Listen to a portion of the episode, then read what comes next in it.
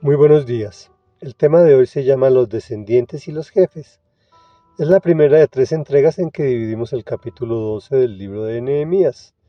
En contexto, después de su llegada a la cautividad en Babilonia, el pueblo de Judá se vuelve al Señor guiados por el sacerdote Esdras y por el gobernador Nehemías, quienes organizan el servicio del templo. Y dice así. Estos son los sacerdotes y los levitas que regresaron con Zorobabel, hijo de Salatiel, y con Jesuá. Seraías, Jeremías, Esdras, Amarías, Maluc, Hatús, Secanías, Rejún, Meremot, Ido, Guinetón, Abías, Mijamín, Madías, Bilgá, Semaías, Joyarib, Jedaías, Salú, Amoc, Gilquías y Jedaías. Estos eran los jefes de los sacerdotes y de sus parientes en los días de Jesuá.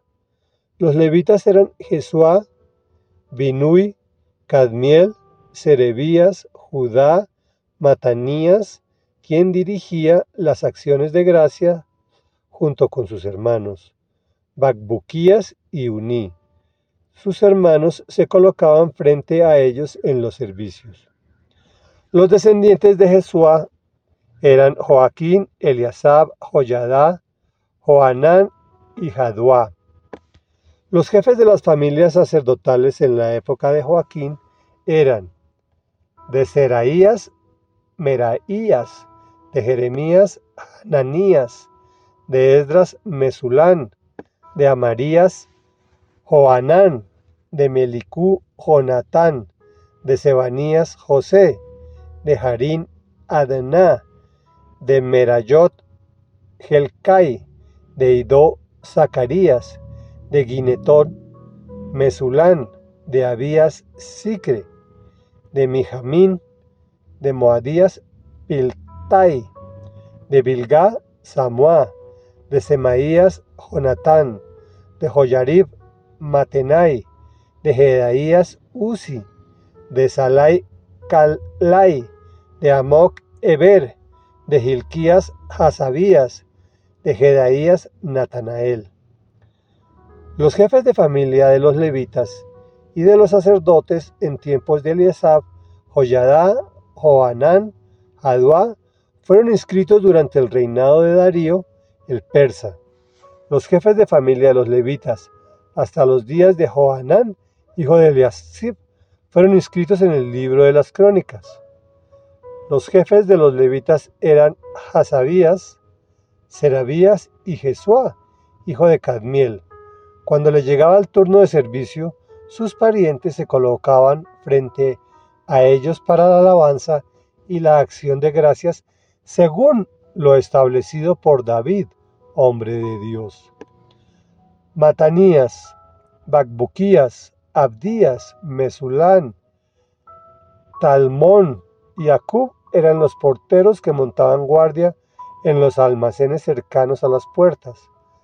Todos estos vivieron en tiempos de Joaquín, hijo de Jesuá y nieto de Josadac, y en tiempos del gobernador Nehemías y del sacerdote y maestro Esdras. Comentario. Quiero aclarar que esta lectura la efectuamos sin recortes de nombres de sacerdotes y levitas, como es nuestra costumbre para no hacer tan cargante la lectura. Pero muchos de estos nombres se repetirán a lo largo de nuestras lecturas bíblicas, por lo cual mm, decidimos leerlos. Por otro lado, hay dos cosas interesantes que vamos a analizar. Primero, Dios aún en el Antiguo Testamento veía al pueblo de Israel como una unidad. También se preocupaba individualmente por cada uno de sus miembros. Por eso los nombra con nombre propio. En el Antiguo Testamento había familias, como segundo punto, escogidas para servirle especializadas y exclusivas. Me explico. Los únicos mm, autorizados para servir en el templo era la descendencia de Aarón, y de cada uno de sus hijos o de sus descendientes tenían exclusivamente una función que hacer. Unos desarmaban eh, la tienda de reunión y otros la cargaban. No podían decir a los que cargaban que ayudaran a desarmar ni viceversa, era exclusivo. Por lo tanto, llegar a cargos de altura era imposible. Hoy en día, por medio del sacrificio expiatorio de nuestro Señor y Dios Jesucristo, nos convirtió por medio de la fe en hijos y sacerdotes de Dios. ¿Qué quiere decir esto? Primero, que ya no somos tratados como infractores de la ley, es decir, como sumidos en el pecado, sino como hijos amados que se equivocan esporádicamente todos los días.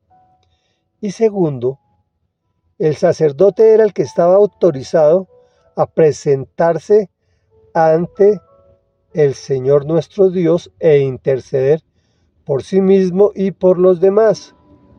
Luego ya, en este momento, nos podemos presentar a nuestro Padre con P mayúscula diariamente y en el nombre de Jesús, Él nos da audiencia a cualquier hora. No está ocupado para su amado Hijo o para su amada hija. Reflexión. Tenemos un privilegio, pues Jesús nos convirtió en descendientes y jefes, pero muy pocos lo usamos. Y cuando lo hacemos es por poco tiempo, centrados en nosotros mismos, desaprovechando dichas prerrogativas. Utilicemos ese privilegio en oración. Amado Dios y Padre de la Gloria, hoy por el tema del audio no podemos utilizar y aprovechar el tiempo que tú nos das de recibirnos en una audiencia privada y maravillosa, donde te podemos hablar de nuestras necesidades, de nuestros dolores, de nuestros triunfos, de nuestras alegrías, de nuestros seres queridos, de nuestro país e incluso de nuestro planeta. Perdónanos por desaprovechar semejante privilegio tan maravilloso.